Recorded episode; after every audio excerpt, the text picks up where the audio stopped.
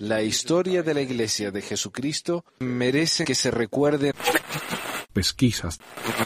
Mormonas.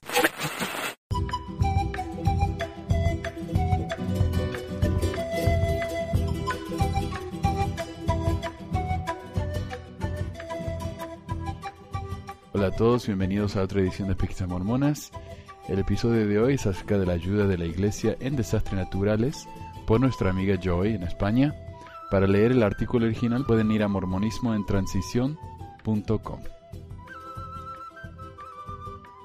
La ayuda de la Iglesia en desastres naturales. No sé ni por dónde empezar. Estos meses han sido algo caóticos en el norte del continente americano. Las islas y Estados Unidos se han visto afectados por huracanes en serie. Y México, además de algo de tormenta por el lado este, por el lado sur y centro han sufrido terremotos, los cuales han dejado a muchas familias sin hogar, muchos muertos y familias destrozadas. Algunas de estas personas afectadas son miembros de la Iglesia y uno pensaría que al ser un miembro fiel pagador de diezmo tiene derecho a pedir y recibir ayuda de la Iglesia. Recuerdo muchos discursos donde dice que las estacas son el sitio de recogimiento, un sitio seguro, un sitio donde debemos acudir cuando lo necesitemos, y eso es lo que han hecho varias personas miembros de la Iglesia. No obstante, creo que tendrá que ser solo necesidad espiritual, no física, pero que no se les olvide que han dicho que todo lo físico o temporal es espiritual también. Así que se aclaren.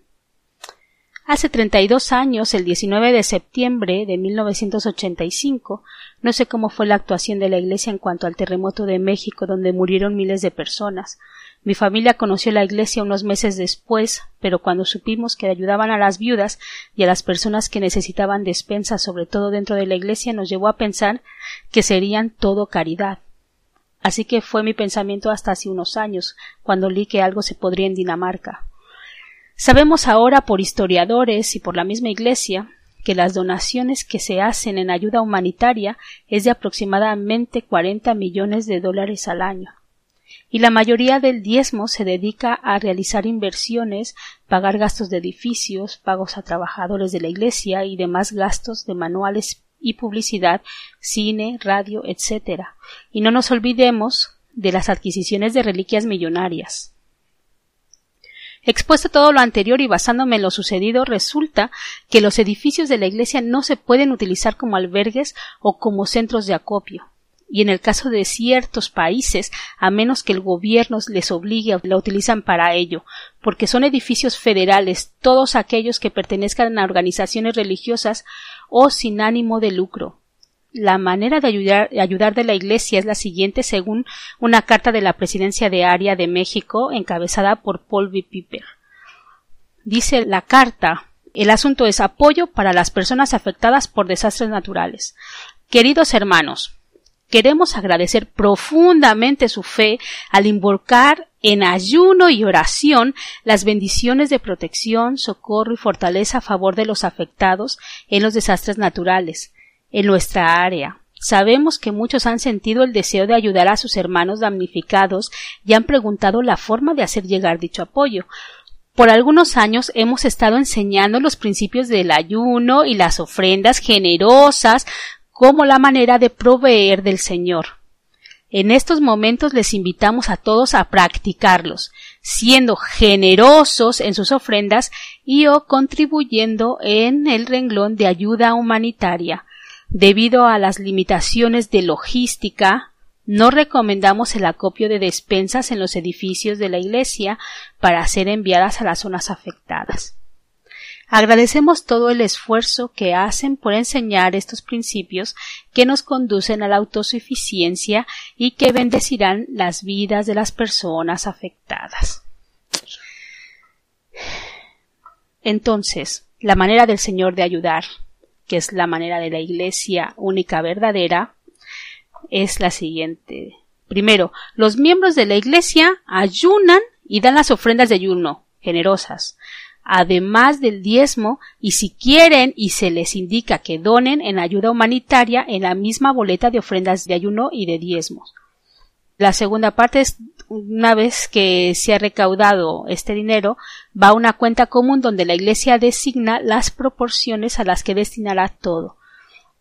No sé a qué se refieren en la carta con lo de logística, porque si se hace acopio de víveres, eso se pueden llevar a un sitio en común, a donde se lo designe el gobierno o este o el ayuntamiento donde estén así que me parece fuera de sitio esa no recomendación Después, eh, cuando ya tengan todo organizado y previsto, varios días después, o dan el dinero a la zona para comprar lo que se va a donar, o lo envían a, del almacén del obispo, que no en todos los países lo hay, y les dan eh, sus chalecos de manos mormonas que ayudan. Si no, eh, entonces no pueden ayudar porque primero va la publicidad y luego eh, aquí hay de dos o se coordinan con el gobierno o van por su cuenta y repartiendo extra a la gente. Aquí sí que no me ha tocado estar en un desastre grande, pero me han comentado personas que han ido a donde se les ha pedido que vayan y que se necesita gente para repartir los víveres y coordinados por los ayuntamientos. Hay un punto en que algunos obispos de la Iglesia Sud se han decidido actuar por su cuenta, dentro de sus posibilidades para poder ayudar antes de que les llegue la orden de arriba. Y eso me ha gustado mucho porque creo que ante todo somos personas pero honestamente creo que de ninguna manera tendrían que vestir el chaleco publicitario porque ha sido una iniciativa aislada de la organización aun cuando el punto de encuentro sea una capilla porque el círculo de conocidos es de es de ahí también me he enterado de, de gente que llamó a, las personas eh, para que fueran a ayudar a porque había afectados que se habían caído sus casas y habían quedado entre eh, dentro de sus casas caídas y que los hermanos no quisieron ayudar porque estaban esperando que les dijeran cuál era la manera del Señor para ayudar. Por otro lado, me he enterado también que, hay personas miembros de la iglesia que han quedado sin casa en el centro de la Ciudad de México y necesitan un sitio de alojamiento. Lo más lógico es pensar que si mi centro de estaca es un sitio seguro y de recogimiento, o aún la capilla, y yo he dado mi vida, mi tiempo, mi diezmo y ofrendas a mi iglesia mormona, entonces puede darme la iglesia albergue, así como muchos edificios de otras congregaciones lo han hecho con los suyos. Bueno, pues estaban algunas familias usando como albergue una capilla y se les mandó desalojar. El 70 de área les pidió que buscaran alojamiento con familiares y que desalojaran la capilla. Y mi dolor más grande ha sido saber que dentro de esas familias había obispos, gente que ha dedicado mucho de su tiempo a la iglesia y lo ha quitado de su familia. Me parece lo más bajuno que se puede hacer por parte de la iglesia que se proclama ser la única verdadera y de Jesucristo. Dejo por aquí una conversación de personas activas y verdaderos creyentes que no se lo pueden ni creer. He eliminado los nombres para que no tomen represalias contra ellos. Aquí hay una persona que dice saludos, totalmente de acuerdo. Creo que eso de eso se trata vivir la religión. Por acá en Pueblo la situación no es muy diferente. En momentos como estos se ve quienes son pura lengua. Otra persona dice recuerdan que les dije sobre la burocracia eclesiástica. El mejor ejemplo es este momento. otra persona dice el edificio de Tlatelolco de la estaca industrial sirvió de refugio tres días. Ahí estuvieron cuatro familias, entre ellas dos de obispos en funciones. Dos obispos en funciones. Hasta que vino la orden del 70 autoridad de área, Miguel A. Reyes, que ya no podía estar ahí. Ahí sí dejo ese nombre porque es uno de los responsables de que esto suceda. Y bueno, pues en los discursos del domingo siguientes al sismo y de que hubiera pasado esta, eh, esta situación, todavía tuvieron la cara de decir lo siguiente. Hermanos, ustedes deben saber que si pasara algo el mejor lugar y el más seguro que deben buscar es la capilla. Ya, ya, mejor ni te digo que pensé, ahí te encargo que el próximo es conferencia, entonces tendrán que esperar hasta el otro para que caiga la lana el dinero, y una semana más para tal vez se reúnan por algunas horas, se pongan de acuerdo, se forme un comité, se pide informe a los barrios, cheque si primero sus familias le pueden ayudar, etcétera, etcétera, y luego les llegue más o menos para el próximo 19 de septiembre durante un simulacro frente a las cámaras y demás. Y así es, eh, solo van a tomarse la foto en vez de darle con la pala o cargar comida o ropa. Eh, no, los líderes solo se van a tomar la foto y a decir que van a orar por la gente, que les da lástima y esperan que Jesús Cristo baje del cielo y se ponga a rescatar a la gente y alimentar al hambriento, vestir al desnudo y dar alojamiento al que se ha quedado sin nada. Una vergüenza total. Ya lo dije antes, y no den más diezmos. Con, el, con ese dinero, primero ayúdense a ustedes mismos y, sus, y si sus necesidades y las de sus familias están cubiertas y quieres ayudar a alguien que lo necesite, hazlo directamente, sin intervención de nadie. Y si quieres ser voluntario, Caritas es uno de los que más se mueven en la ayuda humanitaria, además de la Cruz Roja, y si van a donar algo, no den dinero de preferencia, sino alimentos y ropa o material médico, según lo que esté en cada zona y cada organización. Esto se los dejo con amor, Joy.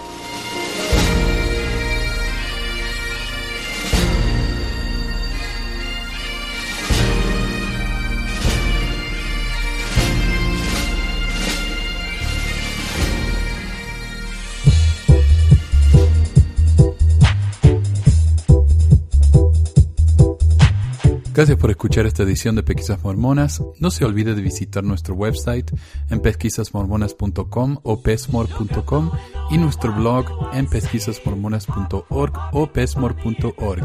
También tenemos un grupo de Facebook donde la discusión siempre es animada y si tiene un comentario, pregunta o hate mail puede enviarlo a manuel.pesquisasmormonas.com.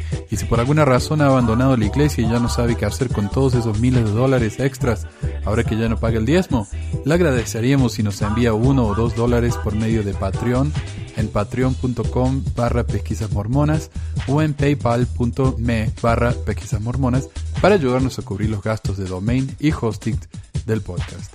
Muchas gracias de nuevo y hasta la próxima semana.